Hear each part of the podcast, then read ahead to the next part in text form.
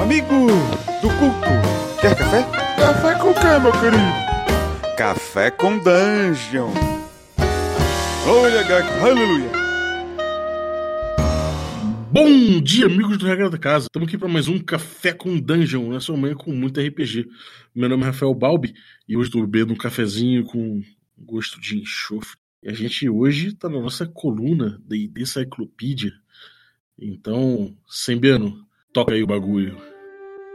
Banhado pelo Mar das Espadas, jaz um agrupado de torres que é conhecido como principal centro de aprendizagem de toda Feyran, o Forte da Vela. No alto da torre principal cintila uma luz. É o aposento do Guardião dos Tomos. Por lá, um velho senhor, ao lado de sua cama, manipula sentado em uma mesa um grande tomo. Ele vira e o abre.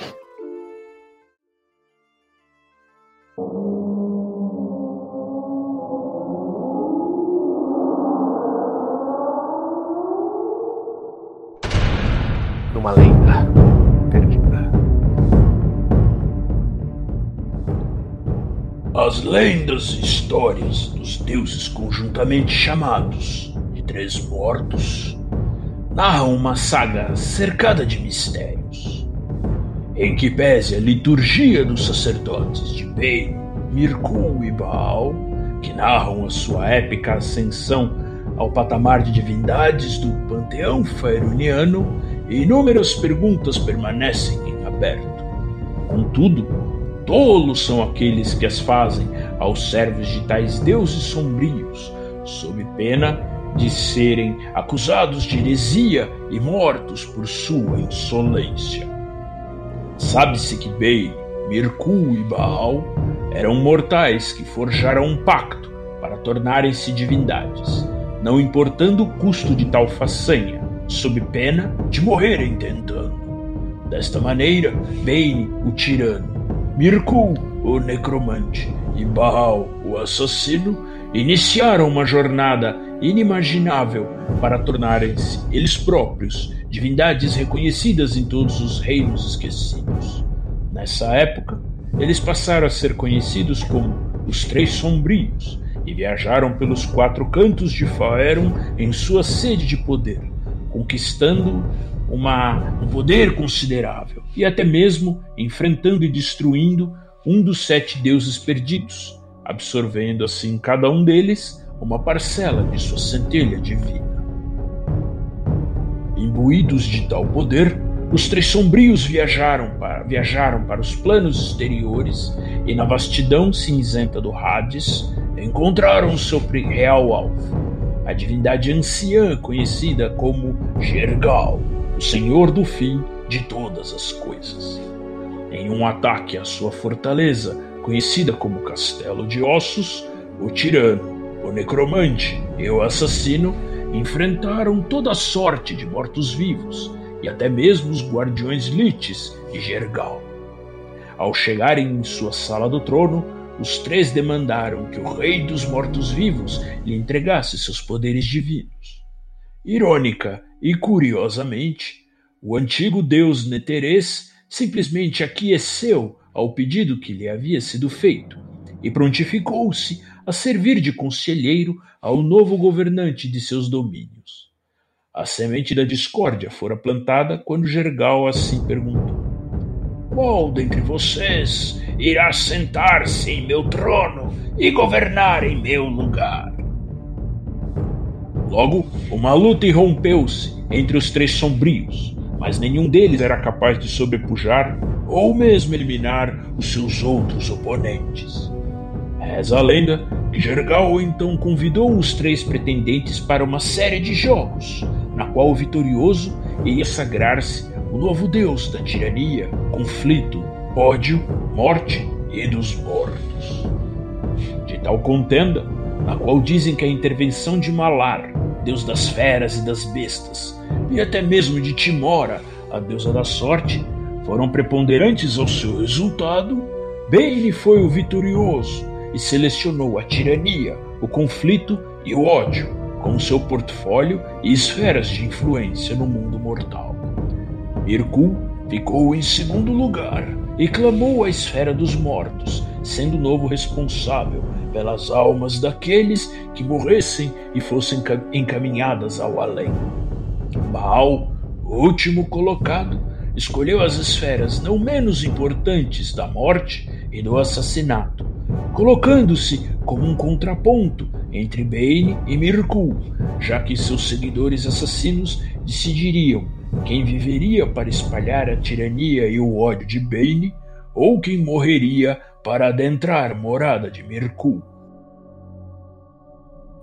Os agora deuses aumentaram sua influência em Faerun nos séculos seguintes, tornando-se entidades temidas e reverenciadas por mortais cruéis, temerosos e sedentos por poder. Tempos mais tarde, dois dos três sombrios, Bane e Mirkul, planejaram roubar um lendário artefato daquele que era o senhor até mesmo dos deuses, a entidade conhecida como Lord Ao. Ambos acreditavam que esse artefato, chamado de Távolas do Destino, lhes daria o poder sobre todos os outros deuses do panteão. Lord Ao ficou furioso e baniu todos os deuses de, seu, de, seu, de seus planos para o mundo material, em razão do roubo, em um evento que os sábios chamariam de Tempo das Perturbações, Guerra dos Deuses ou Crise dos Avatares. Com o poder de tais divindades reduzidos a um único avatar que poderia ser destruído e morto permanentemente, os deuses caminharam por Faerun e causaram inúmeras catástrofes no mundo. Neste evento, os três sombrios encontraram sua perdição, já que Bane enfrentou Thorn, o deus da lealdade, e ambos mataram-se em um combate titânico. Mirkul fora desintegrado por uma mortal imbuída do poder de Mistra, a falecida deusa da magia, e Baal foi assassinado por um mortal chamado Sirik, que utilizou uma espada mágica que na verdade era uma divindade disfarçada, Mesk, o deus das sombras e dos ladrões. Assim, os três sombrios se tornaram os três mortos, e o mortal chamado Sirik reuniu o poder de três divindades em sua apoteose divina. Mas há quem diga que em seus augúrios os três mortos haviam previsto tal perdição e tomado medidas para contorná-la. Bane havia plantado a semente de seu retorno em seu filho, um semideus chamado Yashtushvin, retornando décadas mais tarde. Baal teve inúmeros filhos com várias mortais, as chamadas proles de Baal e Mirkul teria colocado muito de sua essência divina em um artefato conhecido como a Coroa dos Espinhos. Culminando com o último grande evento cósmico dos reinos, que alguns chamam de o despedaçar, os três mortos novamente estariam presentes e ativos em Faerun. Todavia, curiosamente, eles não eram mais divindades que viviam em moradas distantes dos planos exteriores. Os três mortos eram agora mortais novamente, mas com parte do poder divino ainda percorrendo suas veias, como verdadeiros semideuses que agora caminhavam livres no plano material. Há quem diga que eles foram punidos por Lord Ao por suas interferências no passado. Outros alegam que eles, por escolha própria, decidiram tornarem-se mortais novamente para terem de volta o seu livre-arbítrio, decidindo o seu caminho sem as intrigas e amarras divinas, verdadeiramente pertencentes a nenhum dos mundos, mortal ou divino, mas com características de ambos, Bane, Baal e Mirkul agora planejam seus próximos movimentos na enorme metrópole localizada na Costa da Espada, chamada Portal de Baldur.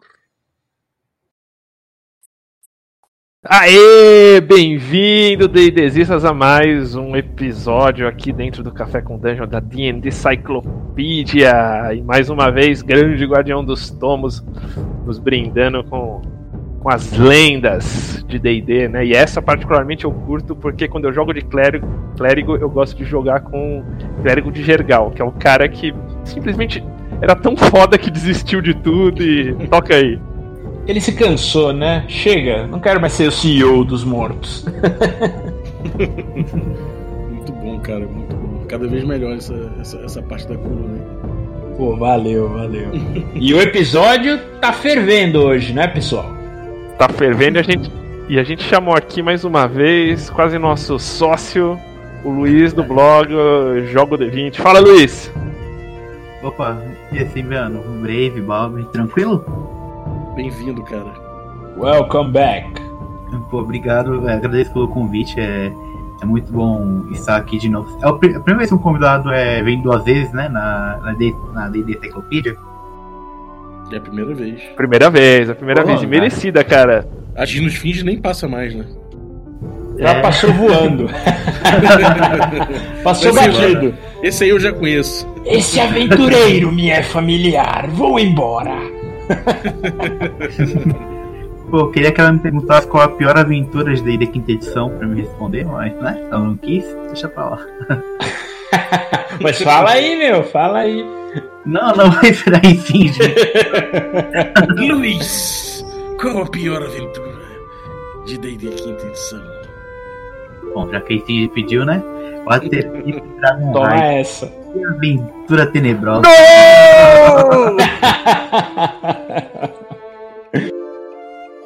Depois dessa, ah, eu vou cara, mas ó... Tavernos, né? O, o Luiz, cara, fez um trabalho muito legal, e por isso que a gente até chamou, chamou ele por aqui também. Ele fez um trabalho muito legal aí, pré-lançamento da, da, da aventura trabalho de pesquisa bem bacana que está no blog dele, se contando a história da, da, da, Blood War, né, da Guerra Sangrenta, né, Guerra de Sangue.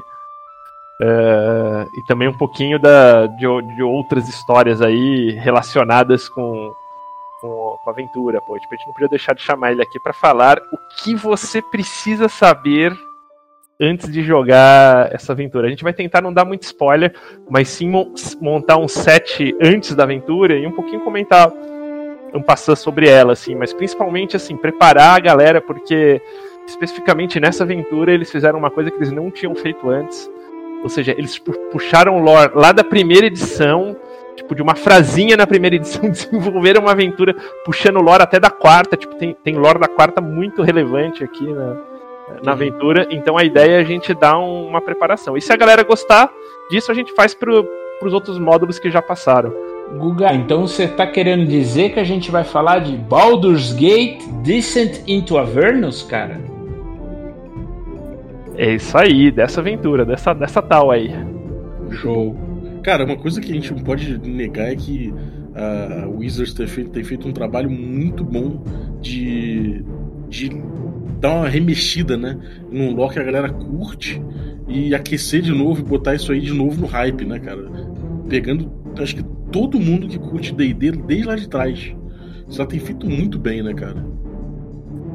É, o que me chamou a atenção nesse em específico, cara, porque você pega o, o, o Dragon Queen, uh, mesmo o Out of the Abyss, são todos tipo desenvolvimentos para frente que traz alguma coisinha de trás. Esse aqui, o cara, meu, ele eles mesmo o, o, Dragon Heist não tem nada, o Dungeon of the Mad Mage também, tipo. Uhum.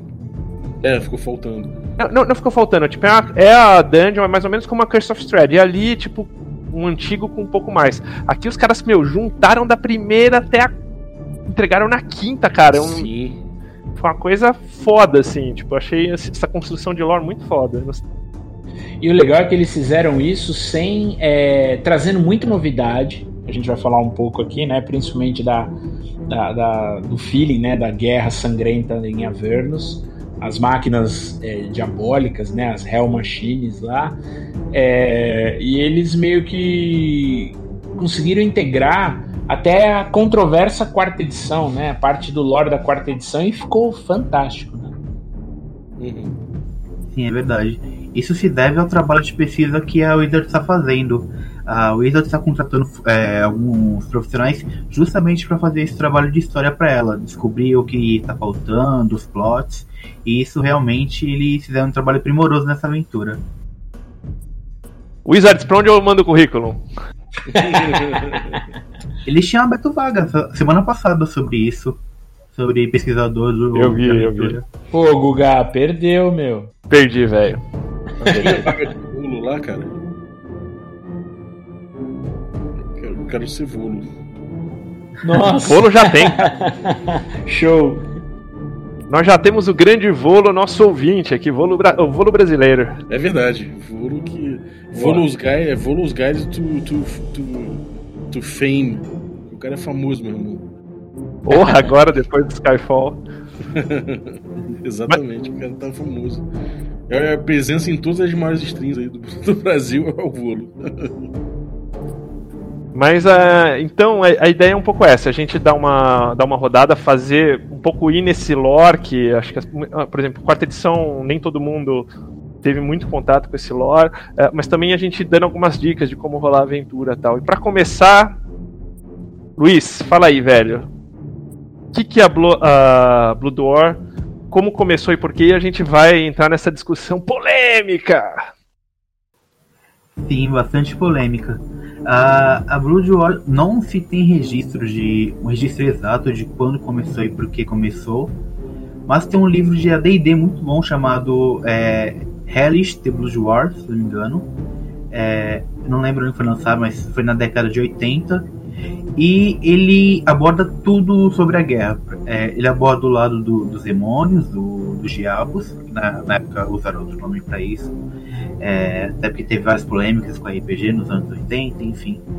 E esse livro aborda também outros seres que estavam envolvidos com. não diretamente envolvidos, mas que tinham interesse na guerra, como os celestiais e os. e os Ultralofs, os Zilgolofs, enfim, as outras criaturas que vivem no- nos planos inferiores. E Boa. um, desse, um desses relatos que colocam nesse livro de AD&D é que tanto os diabos quanto os demônios eles são eles são oriundos do, dos Vigoloths que é uma, é uma criatura que vive nos planos inferiores e são os únicos seres é, abissais que realmente dão, é, se reproduzem, dão prole, crescem e quando eles, é, eles quiseram se tornar uma raça pura, sem nenhum indício de, de lei e caos. E em busca disso, eles criaram uma gema que expulsava essa, esses dois eixos do, de lealdade e, e caos deles e expurgaram deles, se tornaram criaturas completamente neutras. Nesse processo, os diabos se tornaram. a- parte leal dos Zigoloth se tornaram diabos e a parte caótica dos Zigoloth se tornaram demônios. Cada um deles tomou seu rumo, os demônios foram para as camadas infinitas do abismo e os diabos foram para os nove, nove infernos de Baltor. É, desde, de- desde então, assim que eles se é, se assentaram no, nova, no seu novo ambiente, eles começaram a explorar os outros planos que estavam no, nos planos inferiores. E assim que eles se encontraram, as duas raças, por meio de patrulhas, tropas de reconhecimento, se encontraram, ah, o choque entre caos e ordem foi tão grande que imediatamente a guerra começou. Esse é o primeiro registro que fala sobre isso. Tem também, cara, uma. Tem uma história. Tem uma história diferente da, da, da criação dos demônios e, e diabos, que ela advém da primeira edição, foi resgatada assim, na quarta edição, e, e cai muito naquela situação que a gente outro dia estava comentando no Twitter. Então, assim, esses lores são muito assim, tipo, sábios estudando, enfim. é, e, e- e acaba cada um tendo uma versão. Essa versão a gente até citou é, no podcast do Demogorgon, diz a respeito dos Obirites, que são seres assim, como se fossem de outra, de outra realidade, de outro multiverso, e que são consumidores do, do multiverso. E eles migram. Assim que eles destroem o multiverso inteiro, eles procuram outra realidade para destruir pela natureza caótica caótica deles, né? Então, é, a gente comentou isso na, podcast do- da, da origem do, do Demogorgon. O Demogorgon, ele, ele, quando os Obrites migram para cá, ele seria o, o primeiro demônio criado é, por esses Obrites. Obrites seriam como se fossem tipo grandes antigos de Cthulhu, alguma coisa nesse sentido. Tem até alguns aí, existem uns Obrites ainda é, na, na, na mitologia atual. E esses Obirites criam os demônios e a forma que eles passam é, é um como se fosse um cristal que ele chama Shard of Pure Evil. É, e esse cristal é, é dado para Trazidum, que deveria plantar isso no, no, no Mar Astral, só que ele, ele coloca em outro lugar, coloca no abismo. E dali. Uh, uh, e dali que exatamente, não lembro se é no abismo ou no. É, naquela área no, naquela área caótica aqui onde está o, o, abismo. Imagino que seja na área caótica. Ele planta ali e tipo e dali nasce o abismo em si né? E, é onde eles começam os obirites começam a criar os demônios. Tem a história da rainha do caos né, que promove aquela guerra entre caos, caos e ordem, que também a gente cita no, no, no podcast do, do Demogorgon, e a Blood War nada mais seria uma, um eco dessa guerra inicial da, da Rainha do Caos contra os, os Dukes. Eram os Dukes da onde mesmo, Brave? Dukes de Wind Aqua. De Wind Aqua, exatamente. É, o legal, eu acho, é você pensar que essa, todas essas mitologias em que pese elas estarem separadas, elas são meio que é como se fosse um, você está num mercado pegando o que melhor lhe apetece para colocar no teu cenário, né? A história que o Luiz colocou da é um box de Planescape, o Hellbound, é, acho que a caixa mais rara de Planescape que tem hoje. Ele é muito legal, ele dá essa ideia dos Yugoloths, na verdade, de serem os seres é, é, malignos puros, né? Não tem, eles não são maculados nem pela ordem nem pelo caos. E por outro lado, essa história da primeira edição e até a terceira edição, né, é, trazem um pouco de, de um lore um pouco, ligeiramente diferente, né? Na, na, na, terceira edição a gente tem muita ideia do Asmodeus, é que ele era um ser celestial e ele vai, né, enfrentar as criaturas nos planos inferiores e acaba se corrompendo um pouco com isso, né? Gra eh, gradualmente. É, para e... se tornar o, o Lorde dos Nove Infernos, e aí tem um evento que é o julgamento dele, certo, Guga? É daí que nascem. Essa é a diferença do. que a, a, terceira edição resgatou um pouco essa mitologia da primeira, trouxe essa questão dos Uberites de volta, tanto que se você vê no, no Demon, sempre esqueço, sempre erro o nome desse Den... Demonomicon. Exatamente. de ele conta a história dos Obirites, que foi também muito de onde a gente baseou essa, essa mitologia, tipo, eles resgatam isso e os demônios nascem, na verdade, da corrupção de anjos, Asmodeus e alguns da sua tropa que descem e tipo pro abismo para combater os, os, os demônios, né? Os, é, os anjos descem e como o, assim o, os demônios eles são uma representação, são uma extensão do abismo, como o, o, Luiz bem colocou no artigo dele, eles corrompem esses anjos e os anjos se tornam os primeiros demônios. Uhum. E daí novos demônios vêm por pacto, é, que é o que mostra um pouquinho depois essa diferença entre diabos e demônios que a gente vai entrar daqui a pouco. Exatamente. E fazendo um gancho também com o que vocês falaram que existem diversas teorias, na quarta edição eles também exploram essa parte do Asmodeus. Mas eles dizem que a, a guerra começou quando Asmodeus foi, foi, até o abismo e roubou uma semente do, do núcleo principal do abismo e levou para os infernos. E desde então a guerra começou. Essa semente, esse núcleo, na verdade, ele pega uma parte dessa Shard of Evil, que é, da, que é esse, esse contexto da. e que, e que faria o a, assim, o, o, cetro de rubi dele, né? Mas isso acho que você mesmo coloca e o Mordenkainen meio que dá uma dá uma cortada nisso no, no na, na, situação que quem dá assim esse cetro pro, pro, pro Asmodeus no julgamento do, do, do Asmodeus né? é o próprio Primus, né? Isso, exatamente. É, para que ele não quebre nenhuma promessa que ele realizou, nem o contrato, esse cajado é feito por Primus e ele cede para Asmodeus. É, na quarta edição, o legal é que você tem uma, uma, um novo, uma nova interpretação, né, da, da, como a cosmologia mudou sensivelmente. O que acontece? Asmodeus em Forgotten, ele acaba assumindo a essência divina de Azut, que era o deus dos magos, né, o o, o, a divindade abaixo de Mistra. Mistra morre por conta da praga mágica. E aí o que, que Asmodeus faz? Com o poder divino dele, ele joga o abismo nos planos elementais, que é aí que surge o, o Elemental Chaos. E, e, no fundo do Elemental Chaos está o abismo, nessa mitologia nova. E aí na quarta edição, é, meio que rola um cessar-fogo né, na Guerra Sangrenta.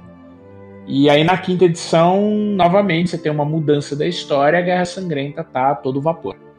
Uhum. Exatamente. Não dá nem pra dizer que cessou o fogo, ela simplesmente acabou. Porque os demônios não tinham mais como acessar o... os nove infernos. É, os nove infernos são acessados pelo abismo por meio do rio Styx, que liga todos os planos inferiores. Como o abismo saiu do, dos planos inferiores e foi pro, pro plano elemental do caos, ele não, é, eles não tinham mais acesso até, até os nove infernos. E aí não tem mais como entrar no em, em Avernus, eles acabou a guerra praticamente. Mas depois a própria quarta edição dá uma retconizada no, em alguns suplementos pra, pra frente, colo- coloca que teve uma, uma trégua. Exatamente. Esse acho que foi um dos principais erros da, da quarta edição, não ter respeitado o legado que já tinha sido construído pelos, pelos escritores, por quem tinha feito os livros. Foi, foi uma grande mancada. Cara, eu, eu vejo assim, eu acho que a maior mancada não foi nem da quarta edição, porque eles fizeram a reestruturação e, e contam essa história muito bem. Eu, eu li, inclusive, esse romance onde acontece justo essa parte quando o, o, o Azuf ele cai ali, tipo, e é absorvido pelo, pelo, pelo Asmodeus, e ele, no romance, fica muito claro que ele faz ali, né? É, mas eu, o que eu acho que, na verdade, a mancada foi na quinta edição, que eles não explicaram muito como isso voltou, né? Então, tipo, meio que assim. é, eu até mandei, eu mandei até uma per- pergunta pro Chris Perkins disso, ele nunca respondeu no Twitter. Deram uma marvelizada, né, no negócio. É, não é bem assim, não ficou muito. Ele não, não se explicou como se conectou isso, mas é, dá pra perceber que a conexão é pelo Rio Styx, isso pela, pela, por essa aventura, né? E, e que é forte ali, porque os caras vêm com tudo por ali, certo, Luiz? Isso, exatamente. Um dos tipos de, de os Merenoloths, eles conseguem é, navegar no Rio Styx sem problemas. O Rio Styx, quando você entra nele, você tem alguns problemas. é, não vou dar muito spoiler, né? É, enfim, você, não tem que entrar no Rio Styx, basicamente. E, e esses Merenoloths, eles conseguem navegar no rio sem problemas. E é por meio dos Merenoloths que os demônios conseguem acessar Avernus. Eles entram na- nas embarcações, os Merenoloths levam eles até Avernus e ali acontece a, a batalha. É por isso que o Rei Styx é o grande ponto de conflito da guerra.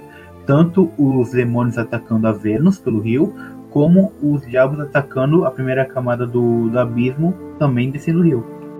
É, o a ideia dos Merenoloths é legal porque é bem aquela ideia da mitologia grega do barqueiro, né? Que leva os, ele leva os mortos de um lugar para o outro e são meio imunes né, aos efeitos da, da água, até na linha para não dar mais spoiler. Assim, não caia no rio de jeito nenhum, senão você tá ferrado. Cara, ô jogador, presta atenção. Chega no Sembi aqui. A parada é feita de sangue, velho. Você é vampiro? Você não é vampiro, então fica fora da porra do rio. Você quer mais antecipação que isso, cara? Pois é. Mas o, o. Eu acho que o grande contexto, independente da mitologia, é que você tem três classes de. De seres demoníacos aí, né? Um que são, ah, digamos assim, a representação do caos em si, que são os demônios. Outro que são tipo uma manifestação da ordem, que são os, os diabos. E os outros que são os isentões, que são os Yugloths, Meneloths e por aí vai, que eles ficam aproveitando dos dois lados e são, cara, tipo, digamos assim, eles são os neutros, mas o neutral evil, tipo, o egoísmo ao máximo, né? Os caras que Eles são os mercenários, né? Eles lutam para quem paga mais, para pro lado que eles verem que tem maior chance de vencer naquele momento, né? É. São bem mercenários mesmo. E enquanto o plano dos, dos demônios é o abismo e o dos. e dos. dos diabos é, o, é, o, é o- os nove infernos, os desses, eh, digamos assim, Yuglots, Menelots, que são tipo esses, esses demônios neutros, ou diabos neutros, como você preferir chamar, eles, eles são. eh, o plano deles é a Gerena, né? Isso, exatamente. Eles estão bem espalhados, né? A Gerena é o lugar onde ele tem a torre deles, né? Dos Arcanolopes. É, mas cada edição eles falam que eles eram de um lugar, né? Tem uma edição, acho que é a segunda, que eles falam que eles eram do Hades, que é exatamente o meio do caminho entre o inferno, os nove infernos e o abismo. Uhum. É, eles Mas são. quando os Jugolofs morrem, eles voltam é, obrigatoriamente pra Gerena. Eles são imortais, Isso, isso. exceto em Gerena. Se eles morrerem em Gerena, acabou, morreram. A mesma coisa com, com o Aham. Diabo. Se eles morrerem nos Nove Infernos, morreu. O- os demônios também eles têm essa peculiaridade. A diferença é que os demônios eles têm um- uma situação que eles podem, digamos assim, é, é, preservar a sua essência em itens. Né? Que é o que o, o que, que é o que, é o que, por exemplo, o Demogorgon faz. Os diabos, até onde eu li, não, nunca li em nenhuma edição, eles não têm essa, essa particularidade em nenhuma edição, mas os, os demônios têm. Os diabos, com exceção dos lemurs, que são aquele nível mais básico, esses são carne de pescoço, esses morrem e voltam. E o legal é, é a gente pensar também na Guerra Sangrenta, se você quiser usar uma questão mais política até na, na, na, na tua campanha envolvendo a guerra, é um evento que acho que até hoje contam-se, né? Que os celestiais, os seres celestiais dos planos superiores, anteriormente eles vieram, desceram e quiseram, meu, mal é mal, vamos acabar com todo mundo, vamos botar pra, botar pra ferrar com a galera. E eles atacaram tanto os diabos quanto os demônios, né? O, o diabo é o, era o Batezu na segunda edição e os demônios eram os Tanaris. E aí foi curioso que quando os, os infernais, né, os seres dos planos inferiores, viram que estavam tomando lenha dos celestiais, acho que pela única, pelo único momento no cosmo, eles se uniram e baniram e deram um sarrafo, um cacete nos anjos, nos seres celestiais. Pouquíssimos anjos voltaram vivos, né? E quando os anjos recuaram, eles continuaram o conflito. Então, um negócio muito legal é que tem alguns seres celestiais que são contrários a você se meter na Blood War. Porque se, se a Blood War. Se todo mundo vai descer lá pra baixo brigar com os caras, ou os caras se juntam de novo, dá merda. E se um dos lados ganha, dá merda também. Então deixa eles se matarem lá embaixo, entendeu? Não, e tem, e tem muito ressentimento, né? Por exemplo, tipo, dentro desse lore da terceira edição, principalmente, que, que resgatou da primeira, do Asmodeus ser um anjo e, e- e ser, digamos, o primeiro, primeiro diabo, né? É, na verdade, tipo, o cara ali é o, é o mal necessário. Ele tá ali, tipo, representando a lei, é, é, segurando uma força de destruição completa que são, que são os demônios. Eles vão consumindo, né? Porque eles originalmente, dentro desse lore, eles vêm dos Obirites, que, é o- que são os consumidores do multiverso. Então, a, Aham. a, a Blood War, dentro até do conceito de Mordecai, desse conceito mais de neutralidade, ela, ela é necessária para segurar isso, porque se não fossem os, o- os, diabos, tipo, os demônios consumiriam tudo. E por que que os demônios estão, tipo, não, não, não tentam entrar por outro lado? Primeiro, porque aí é, tipo, é o, é, é o plano que eles têm mais conexão de saída. Eles não podem sair invadindo, a não ser que tenha portal e tal. E segundo, é, é, se eles fizessem isso, os diabos os dominariam, entrariam no, no domínio deles. E, e para onde você joga a guerra, é, é, tem vantagem. Então, por exemplo, os demônios atacarem os diabos em Avernus, qual é a vantagem deles? É que se eles matam os diabos ali, eles morrem. Se, eles, se os demônios morrem lá, eles não morrem, porque eles não estão no plano original deles. Se os diabos levam essa, essa briga pro, pro abismo, a situação se inverte. Então, essa, esse, essa constante de equilíbrio da, da, da guerra sangrenta, o que, que faz? Faz o multiverso se manter. Boa. Exatamente. Só fazendo um parênteses quando o Bray falou muito bem sobre a invasão angelical no, em Avernus, o, novamente o livro Hellbound, The, The Blood War, ele fala que desceram mais de, é, mais de um milhão de, de anjos para a guerra. E eles estavam vencendo a batalha por quase um ano, só que é, depois de certo tempo acontece, é, eles se uniram, como o Bray falou, e em três semanas os anjos caíram fora, sobraram apenas 3 mil anjos. Toma essa. Exatamente. É, fica, fica bobeando. Vai, vai, vai meter o nariz na discussão alheia. E, e o legal é que esse é o tie-in, né? É o link exatamente para a queda da Zariel, né? Que a Zariel era uma era um ser celestial, uma anja, né? Que ela vê a guerra, ela fica inconformada com essa questão de meu, como é que a gente não desce lá e caceta todo mundo? E ela vai até o plano primário, já entrando até um pouquinho no background da, da aventura. É, em Euturel existe um grupo chamado de Hellriders, né? E ela convoca esses caras para literalmente irem até o inferno lutar por ela lá, lutar por uma causa justa, nobre e tudo mais. E é nesse momento que, que ela perde e cai, né? E ela é corrompida. Uhum. O, agora sim. Pô, vem aí aventura e tal. E você vai ali, tipo, def, defrontar aí, ou, ou confr- confrontar demônios e, e, e diabos, né? Cara. Brave e Luiz aí, Balbi, como vocês interpretariam um demônio nesse contexto, assim, em termos de como ele vê os personagens e os diabos? Hum. Bom, posso começar? Vai lá.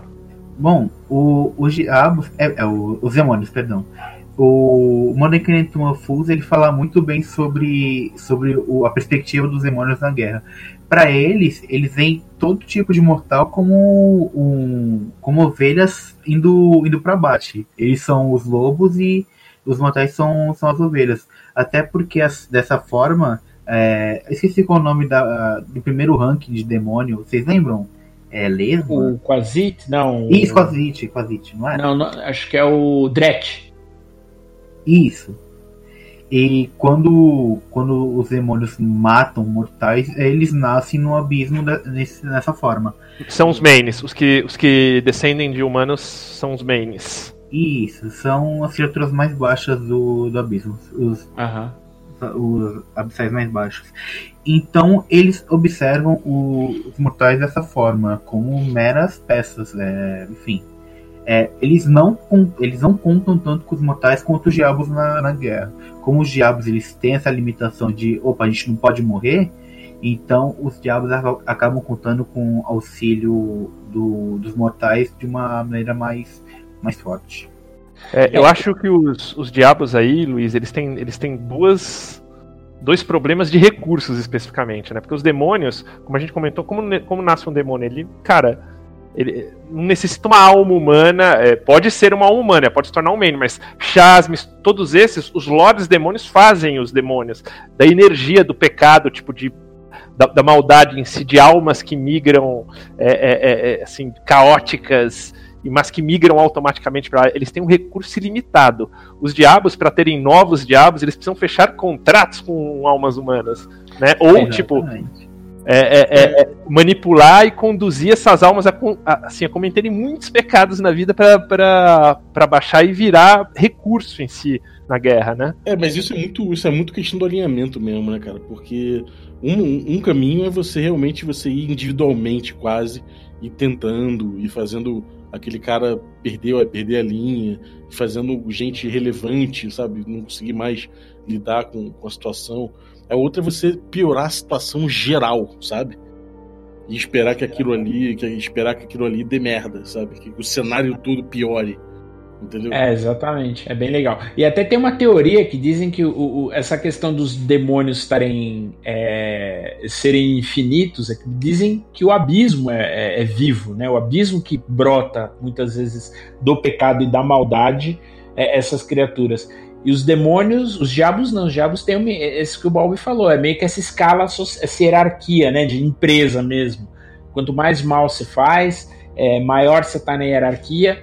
E dizem que um dos maiores temores dos diabos é isso, é o que eles chamam de, é, é, de demissão. É você estar num status de, de, de diabo e cair por debaixo, entendeu? Hum. Isso. E só fazendo um parênteses rápido que a gente esqueceu de mencionar. O, o diabo, de fato, enquanto ele não está nos infernos, ele é imortal. Mas se ele morre em outro plano, ele retorna como um lemure, que é a camada mais É, então. baixa do, dos diabos. Então, não, é, eles sempre tentam se preservar. Quando eles se veem um- uma posição de desvantagem, eles não vão lutar é, até a morte como os demônios fazem. Eles vão tentar negociar, fazer um contrato, ou alguma coisa desse tipo. Uhum. Não, e assim, e, e- e o principalmente, né? Tipo, assim, um diabo, assim, cara, você matar um humano é você, tipo, queimar um dólar. Ninguém queima dólar. É recurso, então os caras eles vão tentar, cara, assim, fazer de tudo pra você assinar um contrato. Tipo, é, é, o, é o GG advogado tentando te convencer a fechar um contrato com ele. O cara é insuportável, velho. Você sabe corretor de imóvel? Diabo corretor de imóvel. É que ele encara você como um recurso, né? E, e, às vezes pro, pro, pro, demônio, pro demônio é melhor ele pegar uma figura proeminente, se ele souber que matando aquele cara lá, o, o, o terror vai ser tão generalizado que ele vai lá e mata o cara.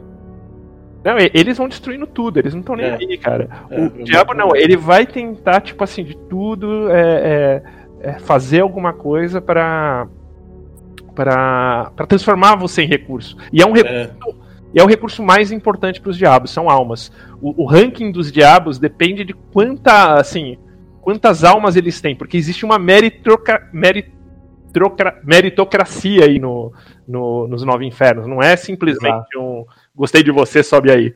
Né? É, e o legal é que o, o livro, nesse aspecto, até entrando um pouquinho no livro, ele traz algumas ideias de como é, fazer os pactos, como é que os diabos vão tentar corromper as- os mortais, como é que você interpreta isso na aventura, coloca esse, esses dilemas morais para os jogadores, isso é muito legal. Uhum. Não, então bacana. Então acho que fica muito claro assim como, como abordar os dois. Então o demônio é o cara meu que sai na porradaria. Eu, eu acho que tem até umas dicas bem legais assim. Demônio é o cara que vê tipo e isso acho que tem um, tem um artigo no Beyond comentando isso. Vê o cara com zero no chão, ele vai matar o cara, ele vai dar porrada pra matar o cara com zero no chão. É, é, o- é o cara que tem assim, ele tem um pensamento errático.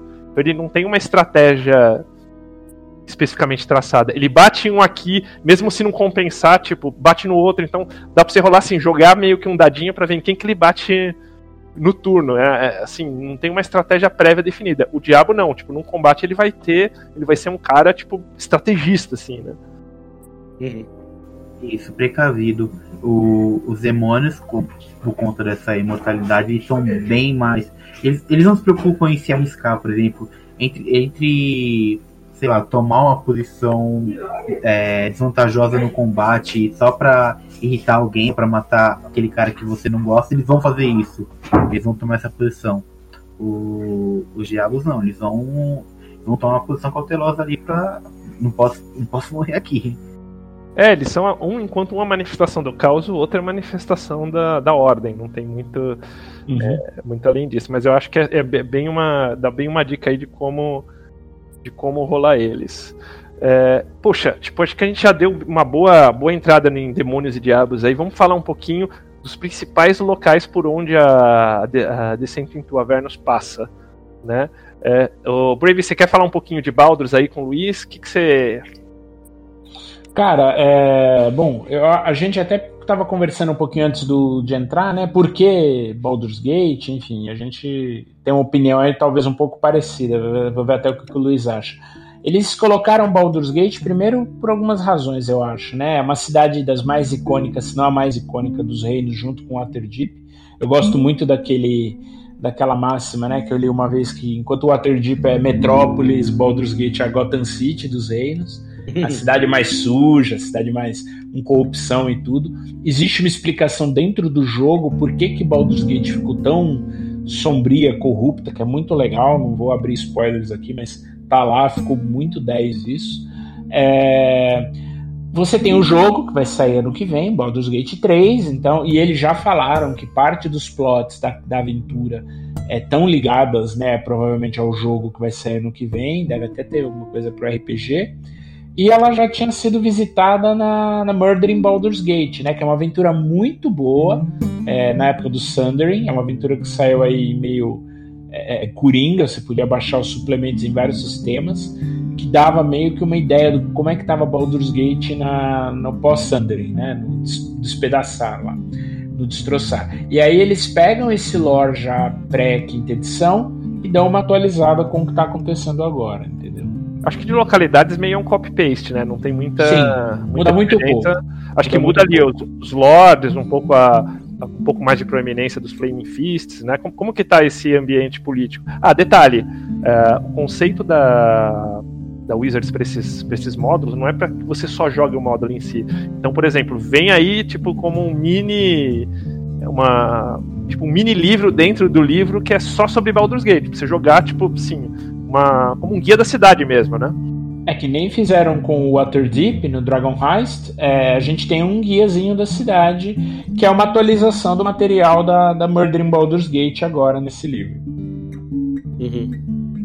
Exatamente. É, com, é, como a gente já tinha conversado com o Bob em outro podcast sobre a, a forma como a está criando seus produtos para a quinta edição, é muito isso, aquela parcela de 60 a 40. 60% do material para os mestres, nesse caso aventura, e os outros 40% é voltado para o jogador, no caso, essa ambientação de, de Baldur's Gate.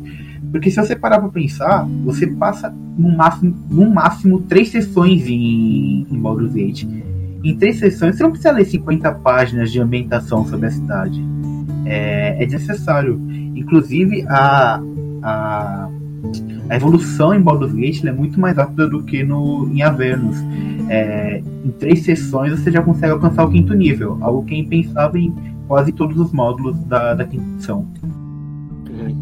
É, o conceito é assim, tá ali, se você quiser expandir é uma possibilidade, porque você tem, cara, uma super descrição da cidade, mas é isso que o, que o Luiz comentou, tipo, é, assim, essa parte de Baldur's Gate, ela é bem bem railroad mesmo, tanto que é, eles somam a isso essas mecânicas que a gente vai dar uma vai falar um pouquinho mais tarde de Dark Secrets e tal, um pouco para já, tipo, agilizar essa questão do grupo se conhecer, né, né, né, e ter cada um meio que tem um, um segredinho. A, a, aventura já começa entregando ali, tipo, o pessoal no portão de Baldur's também.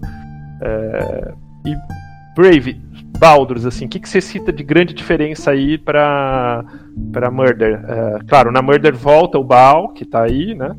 É, mas qual é a grande diferença aí?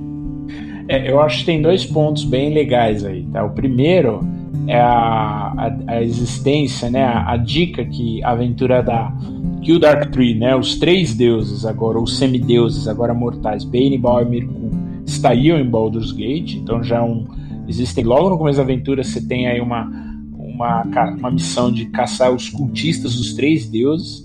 Há quem diga que isso até é um, é um spoilerzinho né, para a campanha do jogo, do Baldur's Gate 3. Não sei se a gente vai ter o Dead Tree, não sei se não sabemos se vai ter Elite, de, é um negócio meio tá no ar. E outra coisa que eu achei bem legal em Baldur's é você é a relação que eles criam de conflito e, e, competição política entre Baldur's Gate e Euturel, que é a capital de Euturgard. Euturgard é um reino que é criado na quarta edição, né? é uma teocracia, é um grupo de paladinos, de cavaleiros que se reunia lá na, na região, eles criam essa teocracia. É, a gente até falou no comecinho do episódio, tem uma crise na cidade com o Lorde Vampiro ele, ele aparece, ele toca o terror lá na cidade. E aí, por conta de, um, de uma intervenção divina, um segundo sol aparece em Outurel, que é chamado The Companion, né, o companheiro, e esse sol meio que detona todos os mortos-vivos, né, então, e fica meio perene. Então a cidade, ela é banhada por um segundo sol, que é o companheiro, que fica meio eterno lá. E considerando esse, esse downside, né, considerando que Baldur's Gate está cada vez mais corrupta, qual que é a ideia dos paladas de Uturgard? Meu, vamos expurgar o mal de lá. Então começa a, vir, a virar um conflito político, comercial, né, que é um dos ganchos para o começo da aventura. Uhum. Sim, e esse lore é, é, bem interessante. Acho que até vale a gente dar uma passadinha no, no, no timing de, é, que, que, isso acontece na, nas datas do, de, de, Forgotten, que isso tipo, é muito. Assim, a, a, Wizards não quer muito se comprometer com essas datas, mas nós aqui fizemos o trabalho sujo para vocês.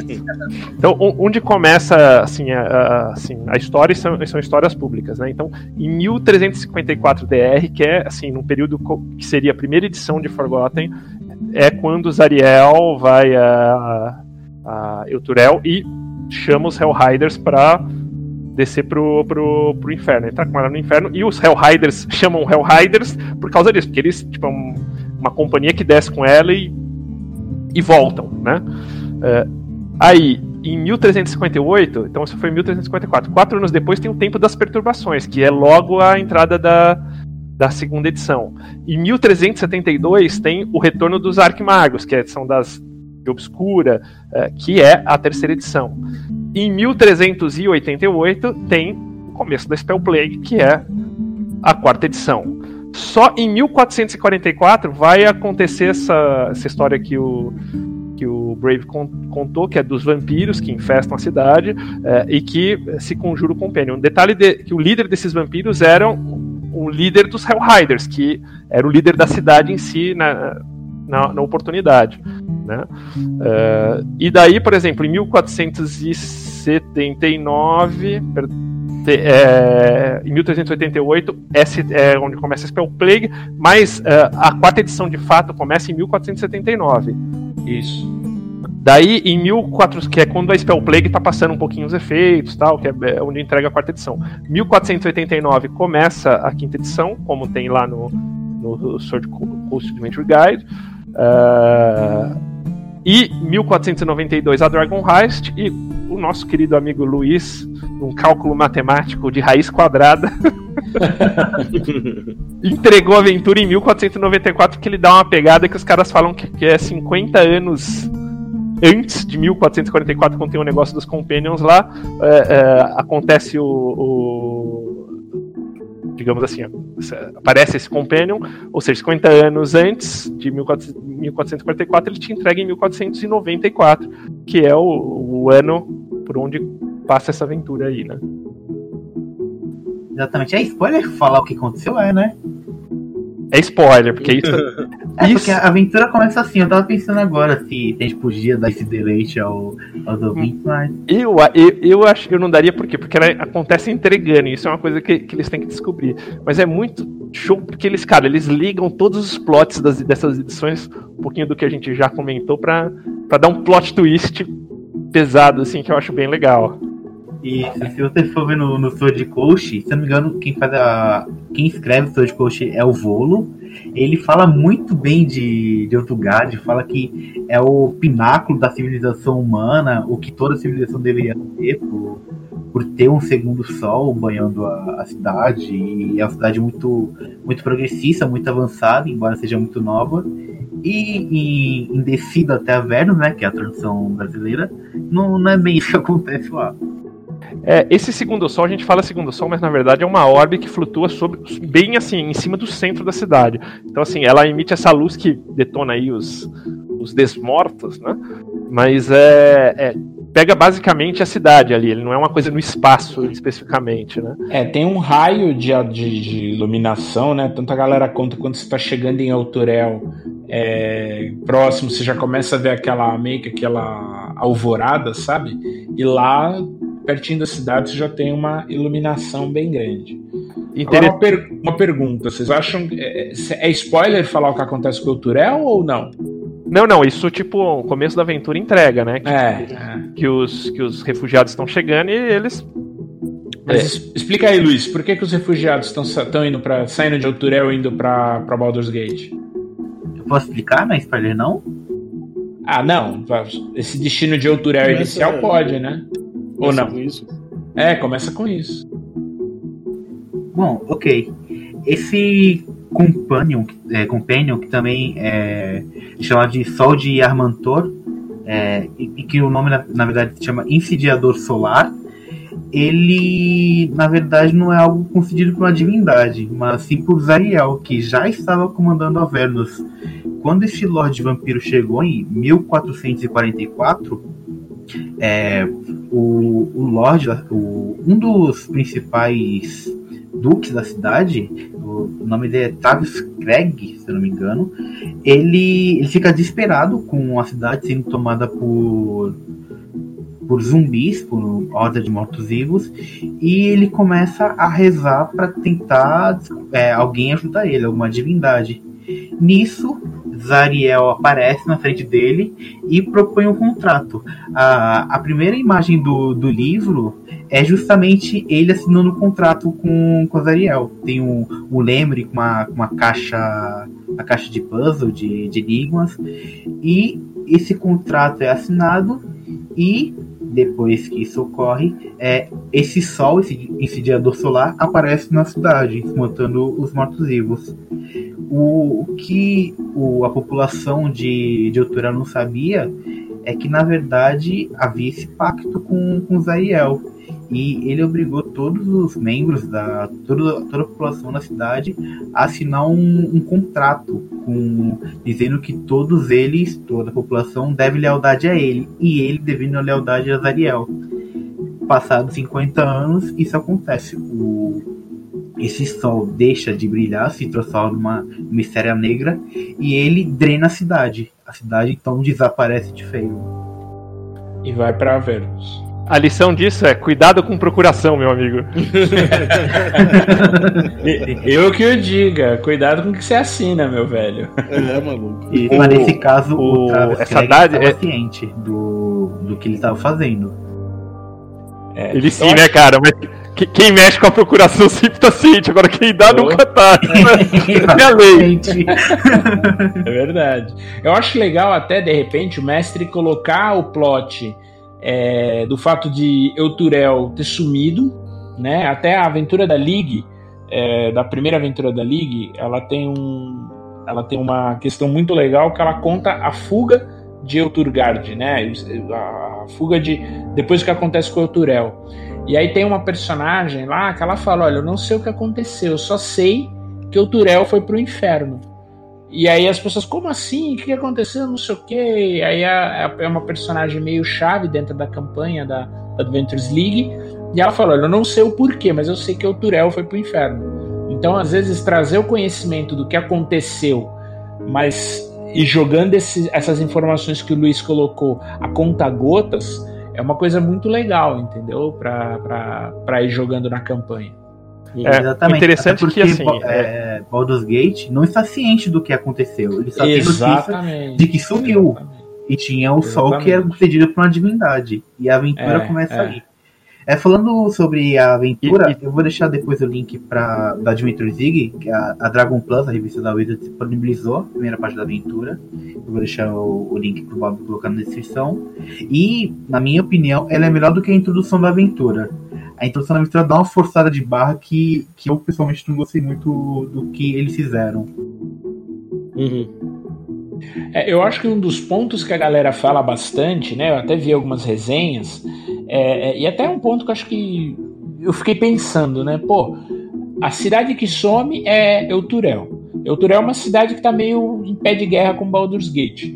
É como é que você coloca os personagens que estão dentro de Baldur's Gate com algum vínculo para querer descobrir o que tá rolando em Euturel? Se eles são nativos ou não de Baldur's Gate, por que, que eles vão querer saber o que tá rolando em Euturel se as cidades são meio rivais? Então, até pensando nisso, eu acho que a gente falou muito, né? A gente tem um grupo no Twitter que discute muito essa questão de slot zero, se faz uma introdução ou não é, Uhum. para a campanha. Eu até acho que colocar um pouco desse conflito ou desse background, né, da- das cidades, ou dos, dos personagens, seja de Auturel, seja de Baldur's Gate, é, tentando resolver esse problema, é um gancho muito, muito importante, muito relevante. Você falar, não, olha, eu sou de Baldur's Gate, mas eu quero saber o que aconteceu. Eu sei lá, tem algum. Teve, tem uma delegação que vai de Baldur's Gate até o Turel e ela tá lá dentro quando a cidade some. Então é tentar criar esse vínculo, seja por dever, seja por ter algum familiar, alguém de, né, que os personagens têm algum vínculo emocional ou, ou não, em Euturel, para você não ficar meio jogado. Ah, beleza, Euturel sumiu, e aí? Entendeu? É, na aventura tem a delegação, né? Tem, tem um Aham. diplomata que, que foi lá, que estava lá, e eu acho que esse é, esse é, digamos assim, o principal vínculo da aventura, mas tem os Dark Secrets também. Agora, pessoalmente, eu acho que a melhor forma de você jogar, é, ou se é que posso, posso dizer assim, é começar por essa aventura que o que o Luiz vai passar o link, é uma aventura que a Wizard disponibiliza gratuita, porque, tipo, cara, te traz o drama de fazer essa passagem até bater na porta de, de Baldur's Gate. É Escape from Euturgard, né? Isso, isso. Acho que é o Escape for Euturel, Escape for, for Euturgard, eu não, não me recordo, mas Você é. é bom que vai preparando o grupo, né, cara? Sim, sim, Exatamente. sim. E o legal é que a Adventures League, tipo, é- você pode jogar essa primeira aventura e seguir na, na aventura principal, mas a Adventures League vai ter, tipo assim, um DLC da, da Avernus, que é tipo um complemento que uma missão diferente, que é tipo resgatar é, alguns Hellriders famosos, assim, tipo, ele vai seguir mais a trilha dos Hellriders e não tanto do, do da salvação de, de- de- ou, ou- ou seja, tipo do desse, desse lance de descobrir o, o como tirar o Turel do, do inferno em si, né? E aí tem um, tem, tem um negócio muito legal, e aqui eu preciso dar muitos parabéns pro, pro Cláudio Posas, que tem uma arte no livro que ele fez meio de vitrais, e conta exatamente a história da Zariel, né? Como quando ela desce para o inferno, enfrentar os, os diabos, quando ela cai, né? Quando ela sofre lá o, ou faz o pacto, o acordo com Asmodeus. E aí ela tem dois é, generais, assim, né? Dois é, é, principais capitães. Eu não vou lembrar os nomes agora, também não vou dar para não entrar em detalhes. Um vira um né, um diabo, e o outro ela traz de volta, como um cavaleiro da morte. Então é muito legal, cada um tem uma personalidade. É, um não queria, falou: ah, você fez cagada, por que, que você fez esse acordo? Vou... O cara se mata, ela, não, não, você não vai morrer, não. Traz ele de undead. É muito legal esse plot. E provavelmente isso vai ser muito explorado na, na, na campanha da Adventures League. É, e uma outra coisa bacana, que a gente, como vocês comentaram aí do Volo é, descrever na quinta edição como o pináculo da sociedade e tal, é, ela na quarta edição, e, e, tem aí um bom tempo, né, da, do, de 1444 até aí o, a, data atual, que é 1444 até 1494, 50 anos depois, que é quando tem um compênio, eles detonam ali os undeads e eles começam a crescer, a cidade começa a tomar conta ali da, da região e você tem lugares ali que são, é, para quem já jogou Baldur's Gate, bem famosos, como é, Scornumbel, né, é, Bere, não lembro se é Berdust. Berego, Beregost. Beregost não. Beregost acho que não chega a ser parte do reino de, de Outurgard, mas é, é, a, a, outra sim ou é. Berdusk é, Beregost não. É, Ber, Berdusk, Berdusk, tem razão. Iria, Iria Ebor, os caras estão meio no namoro ali, mas quando rola isso, assim, na quarta edição é dito como quase que tipo uma, uma nação meio fascista, assim, tipo, religio... os caras são meio é, fundamentalistas, né? Puritanos, né? né? Puritanos, tipo, meu, é, é tipo assim, é, pô, é, é, neutro, mata que é melhor, manja, tipo, então os caras são meio, é o High Seeker, né, que vira o, que é o, o Tavius Krieg aí, ele é um cara que, tipo, começa meio é nessa pegada meio, meio fascista, assim. Então você pode, tipo, é, ver por esse lado do volo ou ver por esse lado mais, tipo assim, os caras moralistas são os que se fodem e que vão pro inferno. E é legal que eu tenho um cara na, no Twitter que pergunta: Meu, qual que versão de Ulturgard eu uso? A versão mais light do, do Volo, do Sword Coast, ou aquela Ulturgard mais devota, mais xiita do, do, da quarta edição. E aí os caras, cara, up to you, escolhe aí o reino que você quer, entendeu? Uhum. Então tem essas, essas duas possibilidades. Uh, ah, eu, Turgard, assim, esses Hellriders que foram com as Ariel que voltaram, eles ficaram muito famosos, então, tipo, meio eram como assim, super exemplos, né? E daí tem um plot twist bem bacana também aí na, na aventura que vale as pessoas uh, descobrirem. Então, as pessoas, assim, as crianças queriam ser Hellriders, né? Uh, só que junto com os Hellriders, na quarta edição, vem, é, como o Luiz comentou, tinha um deus que chamava Malnator, que era uma. Uh, da terceira para a quarta morre o, o Latander se converte em Amalnator e depois eles, na quinta edição, os dois estão juntos. Mas, então, mas é tipo meio Morning Lord, toda essa pegada do Amalnator é um pouco mais, mais xiita nessa questão. Uh, só que assim, é, as pessoas acham que aquele dádiva é de Amalnator, mas o, o próprio Tavius Krieg é de Torm. Então chega um momento ali que ele, eles estabelecem uma regra é, que é assim, tipo, que a pessoa tem que, como o Luiz comentou, eles têm que assinar lealdade à, à regra, ao, ao Tavis Krieg, e não ao, ao Deus X, Y, Z, que é uma forma de vincular os caras nessa lista do caminho do inferno, né? e os paladinos, então é tipo, então são paladinos é, que todos são corrigidos assim, tipo, é, tanto que até no reino se, se, se, utiliza isso. Eles falam assim: olha, é, quando, quando você lembra da, da promessa lá, da, e não do Deus X ou Y. Eles são. É, é como se fosse uma, é uma ordem de paladinos que se chama Companions, né, companheiros, que são ligados ao conceito do Companion como de todas as religiões, e não só de uma. Mas na verdade, quando ele liga de todas, ele está ligando nessa linha do, do, do Tavius Krieg. Uhum. Hell, baby, hell.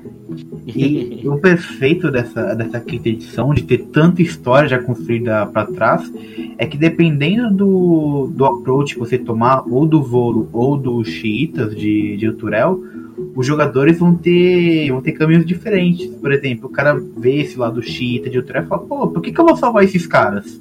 Deixa eles aí, pô, tudo, tudo xiita, é, vê outra religião já, já parte pra cima, e isso é bem legal, dá outro aspecto pra aventura. Não, e esses approaches diferentes eu acho que torna a coisa muito verossímil, cara, porque pessoas têm percepções diferentes das coisas. A gente vê isso no mundo de hoje, né? Uhum. Sim. É um ponto que eles usam muito, né, para você gerar um pouco o sentimento de medo e, e até gerar a exploração do que aconteceu, é que aqueles profetas do Apocalipse começam a aparecer em Baldur's Gate, dizendo que Baldur's Gate vai ser a próxima cidade que vai para o inferno. Então, opa, vamos tentar descobrir o que aconteceu lá para a gente não, não ser os próximos, entendeu? Uhum. O, e como vocês acham que a gente pode fazer personagens mais interessantes dentro do contexto da aventura? A gente tem ali alguns backgrounds que estão modificados, mas eu achei eles muito mais modificados para Baldur's Gate, não tanto para para Euturel. Tem os Dark Secrets. Comenta um pouquinho dos Dark Secrets aí, Luiz. Bom, o, os Dark Secrets, eles são, como eles falam, são segredos um pouco. São segredos que você não quer revelar para algumas pessoas, enfim. É, vão te levar, vão te gerar problemas se eles forem revelados. E uma da, das coisas que tem esses Dark Secrets é que alguém sabe. E nisso você fica. Você tem que jogar o jogo político de, de Baldur's Gate, porque se você sair um pouco da linha, você acaba, enfim, se prejudicando. É, tem, quando eles criam esse, esses, esses gifts, esse, essas coisas negativas do personagem, do grupo, no, no, é sempre assassinato, é roubo, e alguém que é a vítima. Então, se, é, se Baldur's Gate tiver, fosse mais explorado na aventura, isso seria algo muito legal de se explorar. Mas como a gente disse, é, Baldur's Gate acaba muito rápido na aventura. São duas, três sessões que você já sai da cidade, vai pra Kingdom Keep. E isso acaba ficando meio de lado. É só pra, pra fazer a ambientação inicial da aventura, pra te colocar ali no, no jogo político de Baldur's Gate.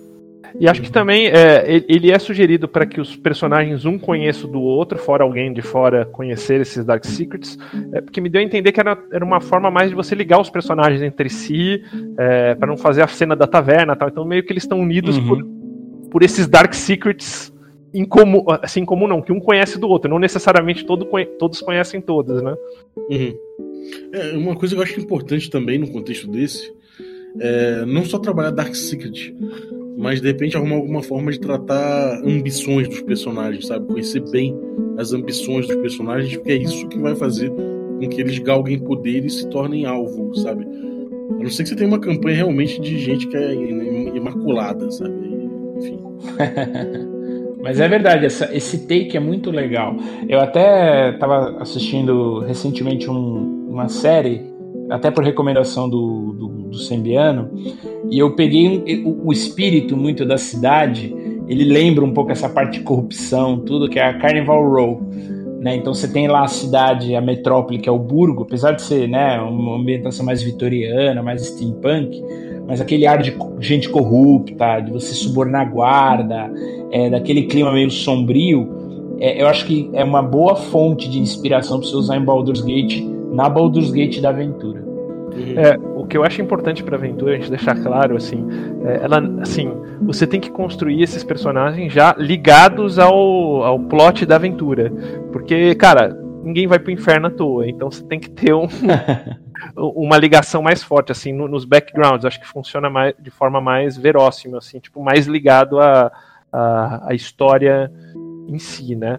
E um, um outro ponto que eu acho bem importante nessa questão. Isso pode ser trabalhado nos backgrounds. Agora, além de backgrounds, como o Balbi comentou, tipo ambição, é, utilizar esses dark secrets para fazer essa ligação de repente inicial do grupo também e, e dar esses dark secrets para alguns NPCs é, de Baldur's, é, o conhecimento desses dark secrets para alguns NPCs de de Baldur's, tem algumas opções legais. Então, por exemplo, tipo, porra, tipo, é uma aventura show pra você jogar com o Mago Vermelho de Tai. Porque eles são caras já meio.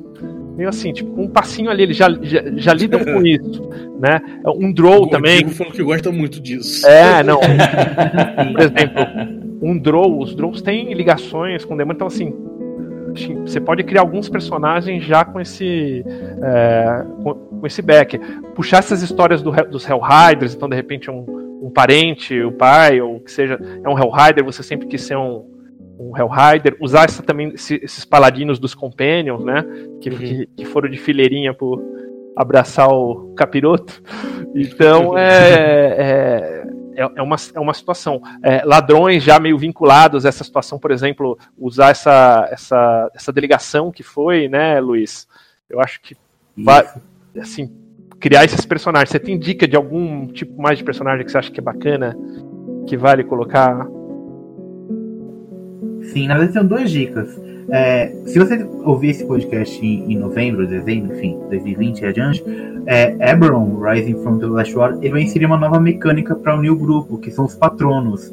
Se você não quiser criar algo tão, tão obscuro como esses segredos obscuros que vai te taxar de criminoso ou algo nesse sentido, talvez os patronos sejam uma ideia melhor para você colocar no. para você unir o seu grupo. Puta, boa ideia.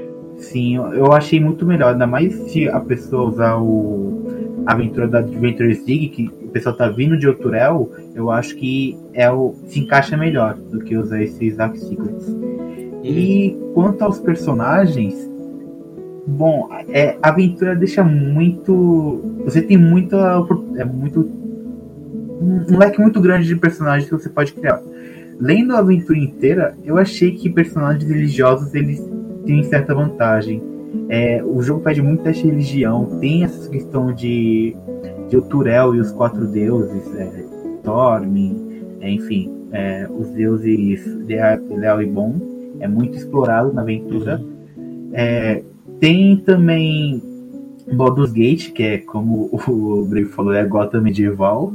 Você pode deixar lá tão criminoso e você vai passar batido na cidade, porque todo mundo é igual a você. É, pode ser também um patrono, alguém da nobreza. Eu acho que nesse é bastante amplo leque de, de opções de personagens que você pode criar. Mas eu recomendaria religioso, aquela chip não muito bem vista de, de personagem criminoso, enfim. É eu acho que o único que não entra muito é um personagem mais ligado à natureza, a priori, né? Dá pra você até montar um druida que quer saber o que aconteceu, mas esses personagens mais divinos, arcanos até, para tentar saber o que aconteceu, ou estudioso que vai para Candlekeep também, né, Forte da Vela, a bater um papo lá com o Guardião dos Tomos, é, ou, ou Rogue mesmo, né, esse cara mais ladinesco aí, eu acho legal. É uma boa aventura para você fazer, tipo, uma mistura que é bem difícil de personagens, tipo, de um good evil, mesmo um lawful good com um neutral evil, né, um lawful evil, tipo, você tem ali um objetivo é, que faz sentido ali eles estarem juntos, né? Hum. Sim. E, e cê, cê, o Brave falou de natureza, a gente deixou de falar de um, de um local que é bem importante, que é Avernus, né? Que, cara, é algo. Assim, a descrição da aventura é bem legal, como posiciona Avernus como uma coisa absolutamente, cara, você se sente, tipo, incomodado. É que nem você tá com a cueca apertada. Né? Ou com. As mulheres que nos escutam, que são muitas também, com o sutiã apertado. Você sabe que você fica, cara, é, é, você tá fora, tipo, cara, do, da realidade. Então, eles até dão dicas, assim, de como rolar isso, fora, tipo, aquela ambientação meio é, é céu meio é, vermelho, cair no meteoro, assim, meio desertão, né, meio Mad Max. É, tipo, ali você come e não se satisfaz com a comida. Eles dão esses detalhes, né, Luiz?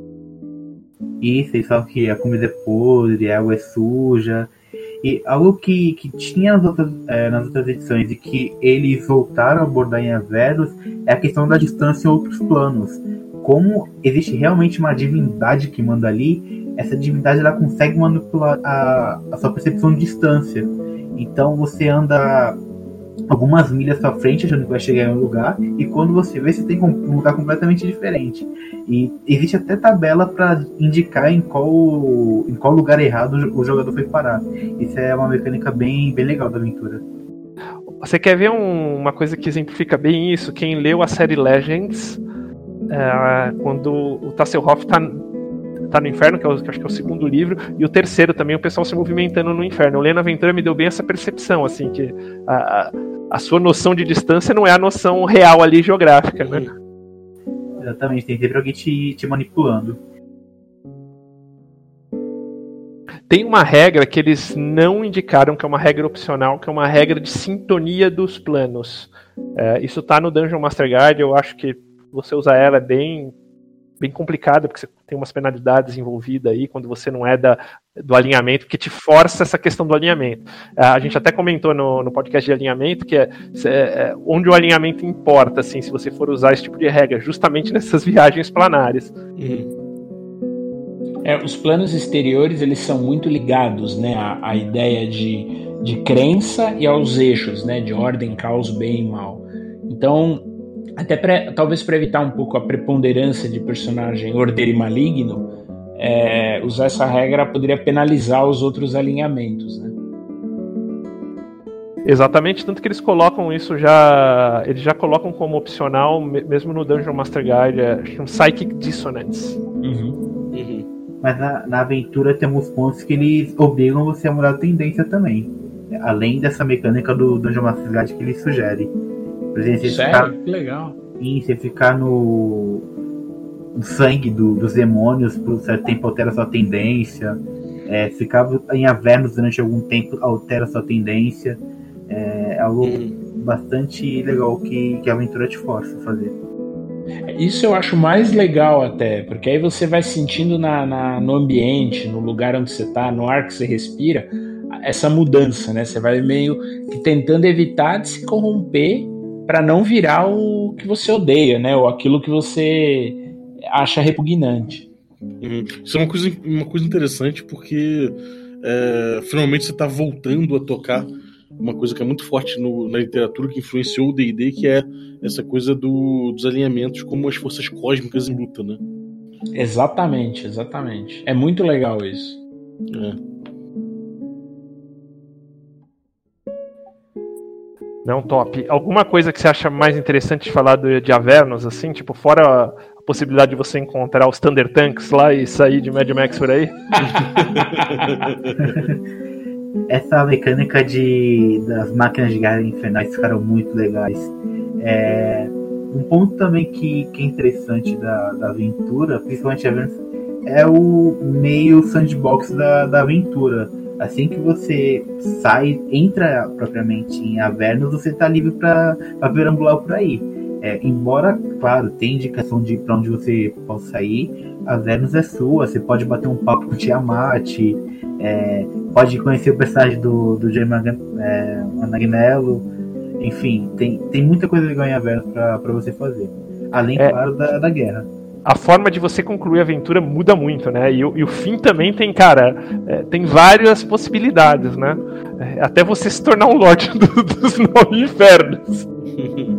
Isso que eu achei legal, o, os personagens terem a, a, alternativa de alterar todo o, o cosmos de D&D, seja deixando a Vênus como está, tomando poder para si, colocando outro outro diabo, outro demônio no poder. Isso ficou bem legal. São mais de 10 opções de finalização de aventura que, que o livro sugere. Não, cara, isso eu achei muito louco. Eu vi essa. Não, não acreditei. Eu falei, pô, primeira vez que eu vi isso, assim, numa aventura publicada, é, me, me, lembrou os livros-jogos, assim, em, em alguns momentos. É verdade. Essa ideia do, do open-ended, né, de você ter várias maneiras de chegar ao, ao desfecho final e deixar o desfecho aberto, falar, ah, cara, o que vocês fizerem aqui é o que tá valendo, eu achei bem legal e, e bem raro de ver num livro de D&D. É, é, tão aberto que o livro ele só sugere um, confronto final, mas ele deixa aberto para você para ter o combate ou não. Você pode abrir mão dele se você quiser.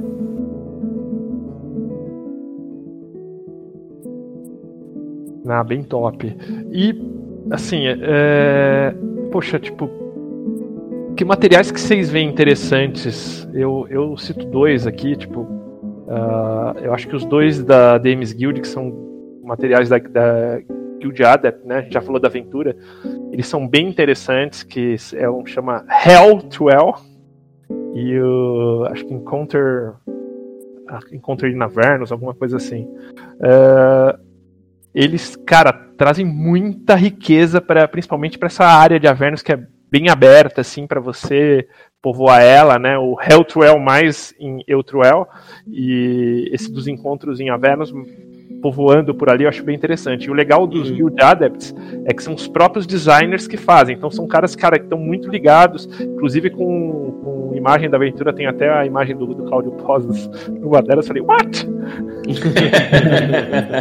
what? É, e, e, eu acho que traz bastante riqueza. Vocês, vocês viram mais alguma coisa aí que vale puxar assim e, e juntar? Eu, eu posso falar uma, uma, uma influenciazinha aqui de leve. Adivinha de onde? Ah, vem da lá do D&D moleque, né? o Appendix D do AD&D primeira edição. É, do livro do, G, do livro do mestre, né, da primeira edição do AD&D. Ele tem um Appendix D que é para um gerador de criaturas dos, dos planos inferiores. Então serve aí para na época, né, o, o abismo, Tartarus, Hades, Gerena, ou então o próprio inferno. E, e ali ele tem uma, uma tabela geradora em, cara, em questão de, sei lá, cinco minutos você vai gerar uma criatura que tem, sei lá, você sorteia como o formato da cabeça, que a dor não tem a cabeça, qual é a forma geral dele, como é que são as orelhas, o olho, a cor do olho, que tipo de, de boca que eles têm, ou se eles são quadrúpedes, é, se tipo se, quais são as principais características do corpo se é, se é, um, se é um excesso de banha e se é borrachudo sabe? Você vai rolando isso cara isso vai dando uma cor para a criatura que você vai mexendo. Você pode até pegar uma criatura pronta já do, do do DMG e de, do, do, quer dizer do, do, livro Monstros e dar essa, essa, essa pintura por cima, sabe? Jogar esse condimento por cima porque fica muito legal. E mas aqui ele gera além disso ele, gera atributos, ele gera a força da criatura para ver como é que impacta em, em ataque. Mas aí como quinta edição você não precisa de repente chegar nesse ponto, né? Se você estiver jogando old school, aí você pode aproveitar. Se você estiver aproveitando de alguma forma o Avernus aí no, no no, no D&D antigo, mas se você estiver usando a quinta edição, você pode usar mais como uma cor que você vai jogar em cima do seu do, do, das criaturas infernais que você vai que você vai usar. Cara, é muito é um material muito interessante, assim. Você entrou num ponto legal, Bob, porque eu, pela primeira vez eu vi um negócio que eu achei genial e assim, nunca tinha pensado nisso tem dois Demon Lords que estão na guerra, né? É, o Yanogu e o Baphomet. E aí todo o, eles fizeram uma série de desenhos, todos os demônios, né? Os, os Tanahis, os demônios de Yanogu, eles têm meio cara de hiena. Então o Balor, ele não é aquele Balor meio o Balrog do Senhor dos Anéis, não. Ele tem uma puta cara de hiena. O, o, todos os demônios, desde o Dret, o pequenininho, Borglura, o Hezrow, todos os demônios. Por exemplo, o no D&D clássico, ele tem aquela cara de sapo, o Borglura é meio gorila.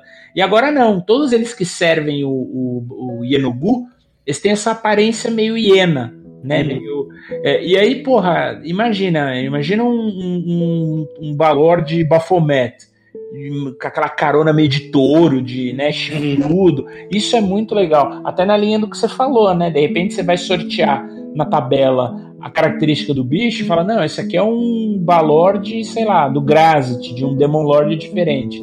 É, você vai dando uma estranheza maior a criaturas que têm uma natureza, uma, uma, natureza bizarra, não é se você estiver falando de, de demônio, né? Exatamente. Então, tipo, cara, você dá ali uma cor que é aquela coisa que o jogador às vezes não vai nem identificar direto que tipo de criatura é aquele. Ele vai olhar e falar: caralho, que porra é essa?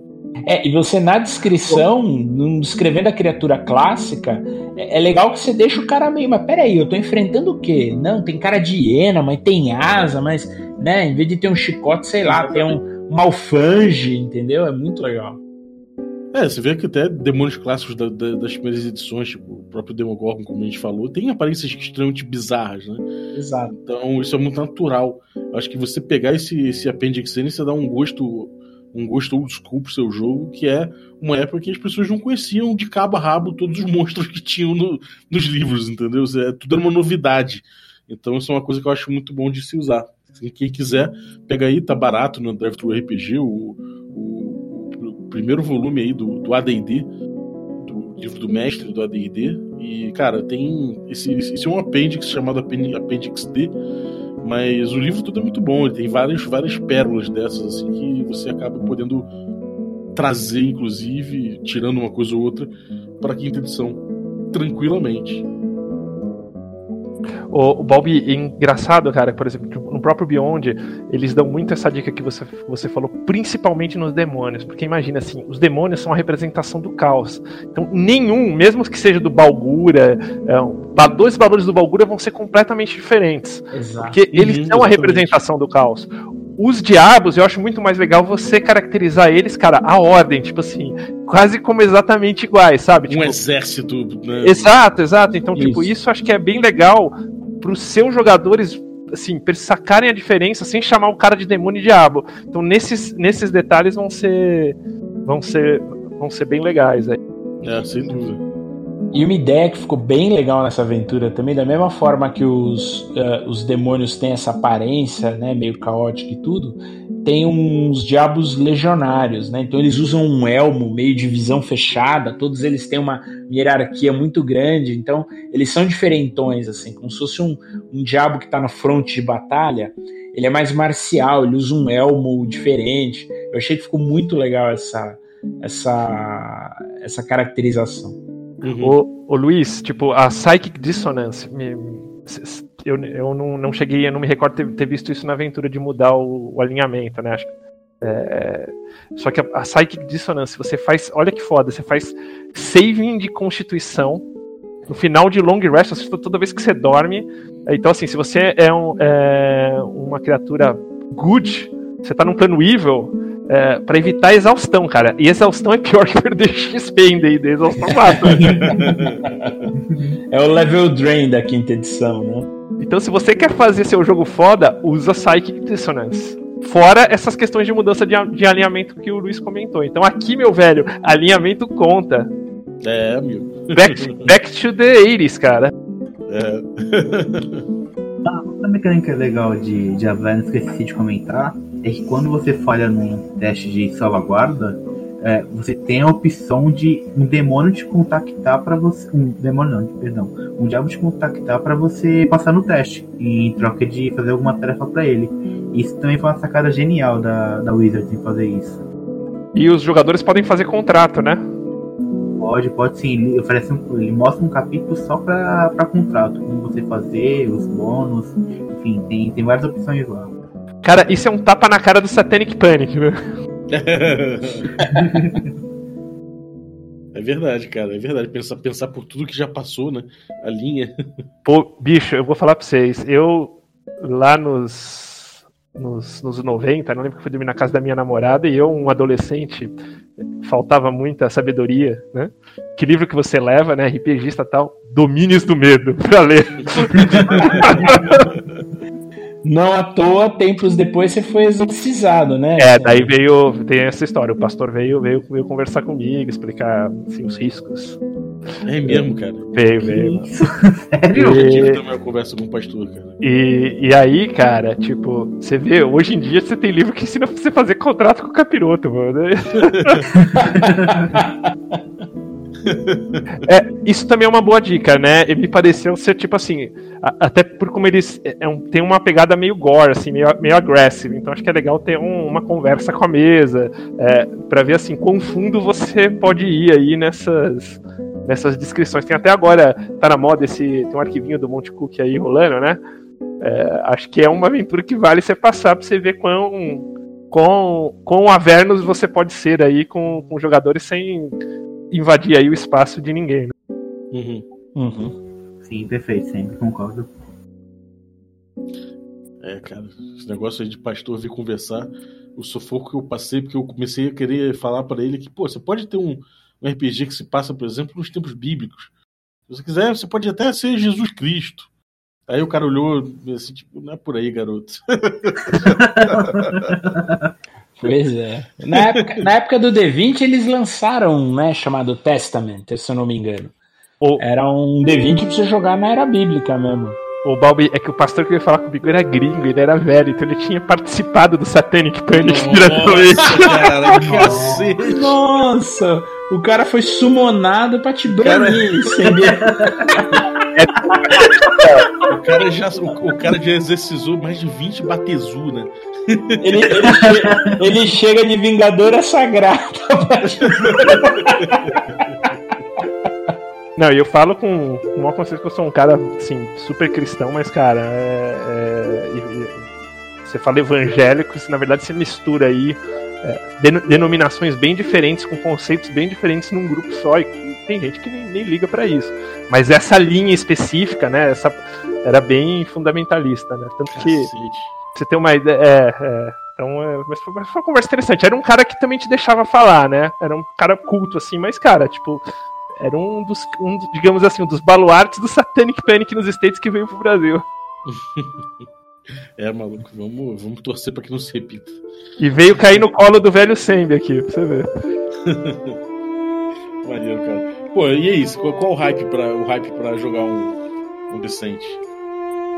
Cara, eu tô na, na- no super hype, cara. Tô pegando tudo que é material. O Brave vai mestrar pra nós aí um- a aventurinha de, É, de fiquei sabendo, hein? Escape É, from- vamos, É, vamos né? ter uma, vamos ter um Escape from Euturgard aí pra gente apresentar a campanha pra galera. Bob, Sembi. Luiz, você é de São Paulo não? Rapaz, é de São- Santos. Todos Santos, na verdade. É, então, de repente, cara, a gente agita aí, você vem jogar também essa, esse slot zero. Eu topo. Cara, Beleza. Ah, uma dica que eu dou legal também é de romance. Que acho que, que traduzem muito essa situação do que são diabos e o que são demônios, né? Diabos, os romances da. da. Erin M. Evans. A autora Erin M. Evans, que é da Farideh, que tipo. Cara, mostra muito essa pegada, ela depois se torna Chosen de, de Asmodeus e tal, mas dessa questão dos contratos, é, de como essa, tipo, essa, meu, essa, toda essa hierarquia de contratos e de como os demônios agem. É, é bem legal essa série, é uma série grande, acho que uns 4, 5 livros, mas eles são bem fechadinhos um em um. Você pode pegar um no meio e ler sem, sem problema nenhum. Né? Tem até um dela do Sundering que é bem, que é bem legal também, que é tipo onde ela se torna aí a, a Chosen de, de Asmodeus. E de demônios, eu, eu acho que tem dois que eu, que eu citaria, que é que é uma trilogia que começa com The Gossamer, The Gossamer Plane. Uh, putz, eu não vou lembrar o nome. É Empyrean Odyssey, né? O, o- Exato. Que é justo essa que quando, tipo, o- a Mistra morre, o Asmodeus é, toma e tem uma. O terceiro livro, principalmente, cara, pa- passa muito assim, tipo, de uma guerra de demônios invadindo ah, o mundo celeste. Cara, é bem louco, assim. E também mostra muito essa.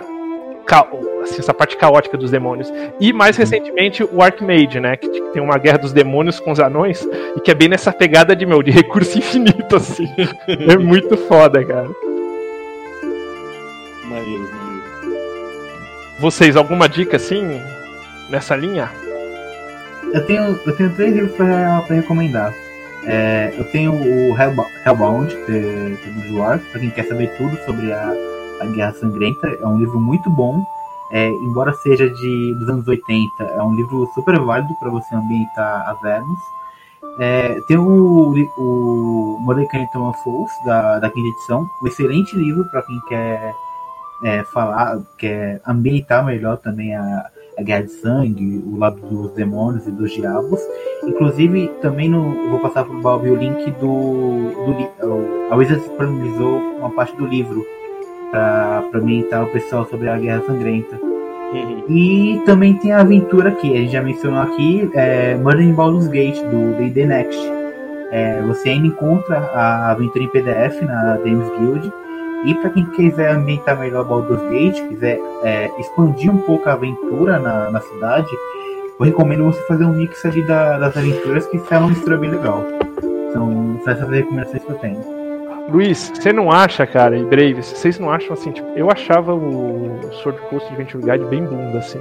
Só que, cara, cada módulo que vai soltando, pô, tipo, ele é super importante, eu acho, pelo menos o parágrafo ali, que é da página 79 a 82, é, de Eu- de Euturel e Eutu- Eutugard, que conta bem ali, e tem tudo que você precisa saber. Então, você pega o Sword Coast Adventure Guide mais o Mordenkainen, uma Fools, aqui a gente tá dando, assim, a gente tá expandindo mais é, de ideias tal. Mas a quinta edição ela se fecha nela mesma, né, cara? E, e eu, e eu pago um pau pro Sword Coast Adventure Guide hoje, porque ele tem um lore muito fechadinho porque você precisa, que quando lançou você não sabia, mas os caras já estavam programando lançar Vernos, cara, quando eles lançaram o, o Sword Coast Adventure Guide. Cara, impressionante. Eu, É, eu isso realmente é, é, isso realmente aí é, é, um, é um feat, cara. Porra, realmente é, é, é bem pensado, porque com- se adiantar com o tempo, assim, sabendo que você vai lançar um bagulho mais pra frente, é, realmente é tirar o chapéu. É, e o legal é que esses livros eles trazem algumas, algumas pequenas é, pérolas, alguns pequenos easter eggs que você só vai ver dois, três anos depois.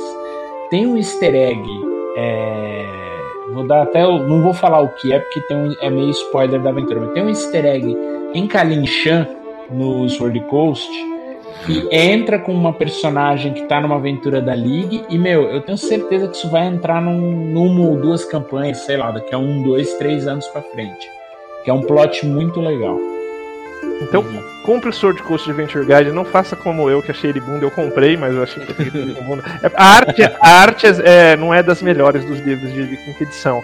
É, mas assim, tem um conhecimento que é válido ali, que, que, que eu acho que, que vale, e cada vez mais eu vejo tipo, esse livro em, em bons, com, com bons olhos, né? Não sei o que, que o Luiz pensa dele. É, a minha percepção do produto vem, vem melhorado no- nos últimos meses. É, com, com a T-Deep da Moonreich, falou também bastante sobre o que aconteceu na cidade após a quarta edição. Foi uma bagunça, verdade. trocou o exército, enfim, foi, um- foi uma grande uma, uma grande mudança da, da terceira para a quarta edição. E o, o, o ele arruma essa parte de, de Waterdeep. Essa parte de Outrel também é fantástica. Ela te mostra outra, outra perspectiva da cidade. É, é algo muito. É um livro bom para quem quer ambientar a, a sua aventura na Costa da Espada. Não é o melhor, eu, eu achava o livro da quarta edição muito bom em, em questão de conteúdo, mas é um, é um livro aceitável para quinta edição. É, era no começo da edição ainda, então não tinha tanta coisa programada. A edição não tinha acertado ainda o cronograma de lançamentos, enfim. Para a época é um livro, é um livro ok. Uhum. É, o guia de campanha de Forgotten Realms aí também é um livro cada vez mais também eu, eu, eu torcia muito o olho pra ele, ele tá aqui comigo e, e, e- e não pelo lore, mas como ele é apresentado eu achava muito passado assim e você vê que com os anos os caras vão aproveitando umas ideias boas que, que tiveram mesmo. É, vocês têm achado que a linha geral, então, do do D&D na quinta edição tem, tem ficado mais forte com os anos. Tem Sim, ela, eu acho que ela tá ficando mais fechadinha, né? A- a- os livros, os suplementos, eles têm se falado muito mais do que anteriormente, né? Até é, você consegue indicar é, bibliografia só de quinta edição pra galera se virar bem, entendeu? Eu acho isso muito legal. É, para essa aventura em específico, né, além do que todo mundo já citou, se você quiser também dar uma, uma pesquisada lá, fazer uma arqueologia, tem dois livros, a terceira que eu gosto, que é o Fiendish Codex 1 e o 2. O 1 fala sobre os, os diabos, né, o Hordes of the Abyss, e o 2 é o Tyrants of the Nine Hells. Mas é mais para você também, se você quiser se aprofundar e além do que do que já está apresentado na quinta, porque a quinta tá bem redondinha. São muito bons e estão à venda na Dames Guild. É, os dois estão na Dames Guild também. Acho que não tão caros, não, inclusive. É, um. que Eu vou dar uma dica também, um, um detalhe que, que passou, eu pelo, eu pelo menos não lembro de ter visto na aventura, mas já vou deixar pra vocês na mão já. Distâncias. Baldur's Gate pra Eutuléu, quatro dias. Quatro dias e um pouquinho. É, Baldur's pra, mais, pra Candlekeep, dá mais ou menos dois dias. Então essas distâncias aí já, já vão ajudar bastante o, o DM na, na, na, administra- na administração da aventura. Isso, isso eu li na aventura, não me recordo de ter visto. Não sei se o Luiz lembra. Boa. Não, não, não cheguei a ver esse cálculo de distância. Sobre os livros que o Brave recomendou, eu concordo, eu aprovo eles, são livros muito bons.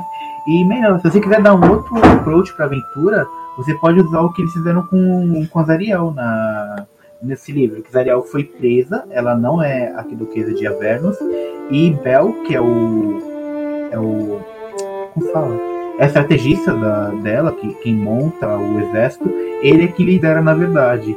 Se você não quiser usar esse tema de ah, fazer a redenção de Zariel, você também pode fazer esse approach de pô, vamos salvar ela, ela tá presa lá. É a única salvação pra, pra cidade. É algo bastante Boa. interessante. Boa. E dá um plot totalmente diferente do que a aventura te oferece, né? Sim, muda bastante. E ninguém vai falar do Jar Jar Binks da, da, da aventura?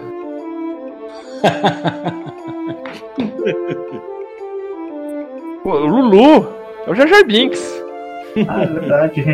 Eu vou deixar a ficha dela também no, no link. A, a Dragon Plus também disponibilizou a ficha dela. Bem legal. Top. Eu acho que a gente aqui conseguiu cobrir bastante coisa. E levantou um hype danado, né, cara? Ai, Nossa, eu tô surtado pra jogar, mestrar, meu, botar essa aventura na mesa, cara. Essa semana a gente avisou que ia falar sobre isso e o Twitter ferveu, né, cara? Ah, é, não. É verdade. É, e, e eu acho assim, Balbi, se a galera curtiu esse modelo que a gente fala dos módulos, pô, mete aí um hash- hashtag D&D Cyclopedia e o nome do módulo que você quer que a gente faça um programa nesse, nessa pegada aqui, tipo, preparativo pra pra rodar o módulo. Boa ideia. Só Eu me- eu me Cyclopedia e o nome do mundo. Eu me disponho a falar sobre Acquisition Incorporated em Sembi. Eu acho que é uma aventura muito boa, é uma das melhores da quinta edição. E eu aprovo falar sobre ela aqui. Qual? É, Acquisition Incorporated, a aventura presente no, no livro. Uma aventura muito boa. Nesse dia eu tô vou zoando. Eu tô pedir minha licença. Sacanagem. Sembiano adorou a ideia do Homem Dran ser o Open Lo- o- um dos Lords de Waterdeep. Ele curtiu pra caramba isso. Esse dia eu vou ficar doente, vou, vou, vou pedir folga pro chefe Balbi aí e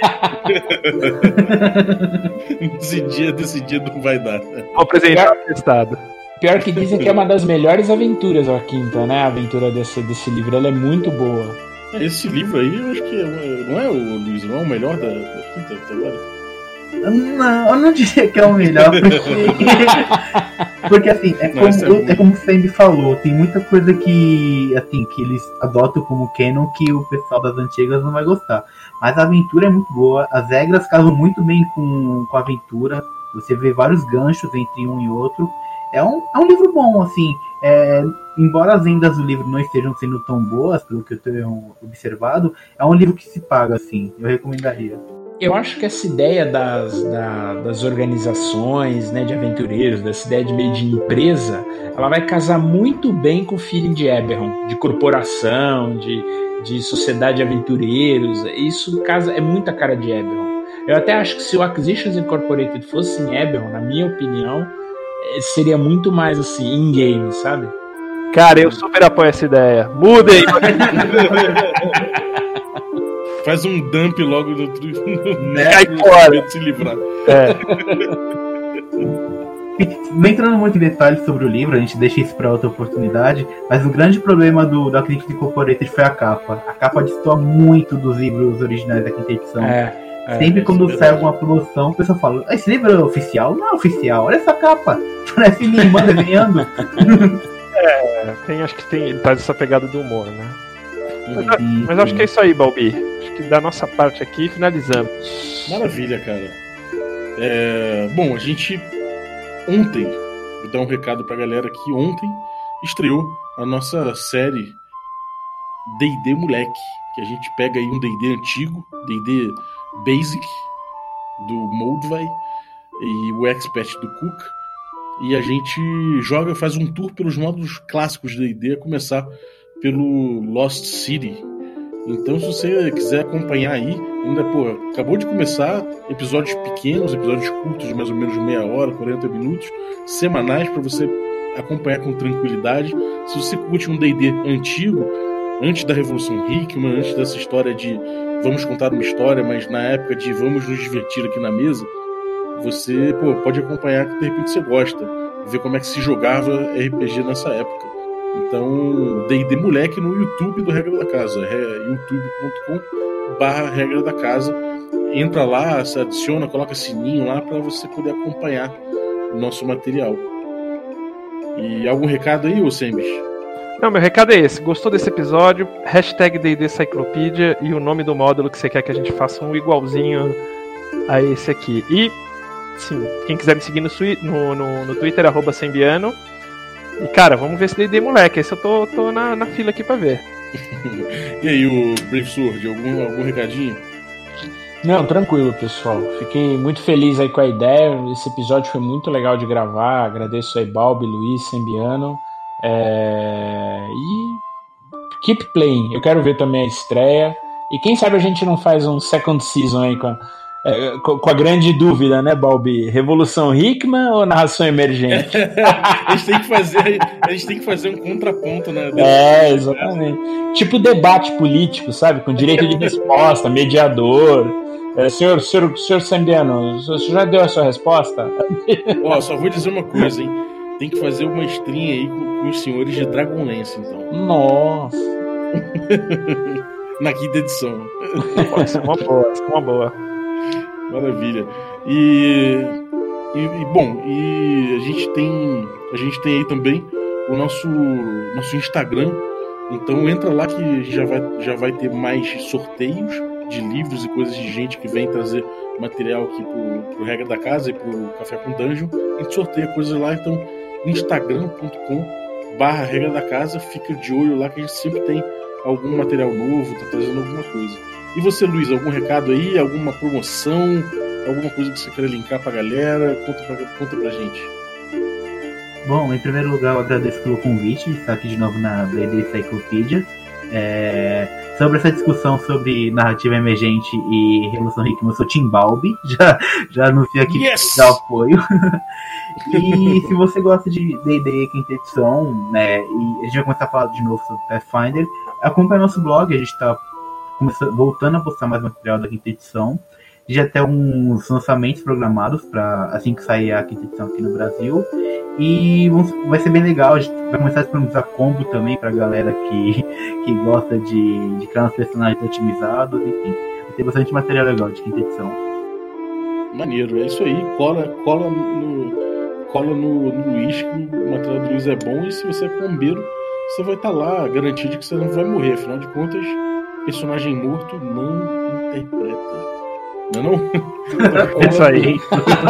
então cola aí no jogo D20 e fica de olho nas dicas do Luiz. Valeu, um abraço e até a próxima. Valeu. Falou! Até mais.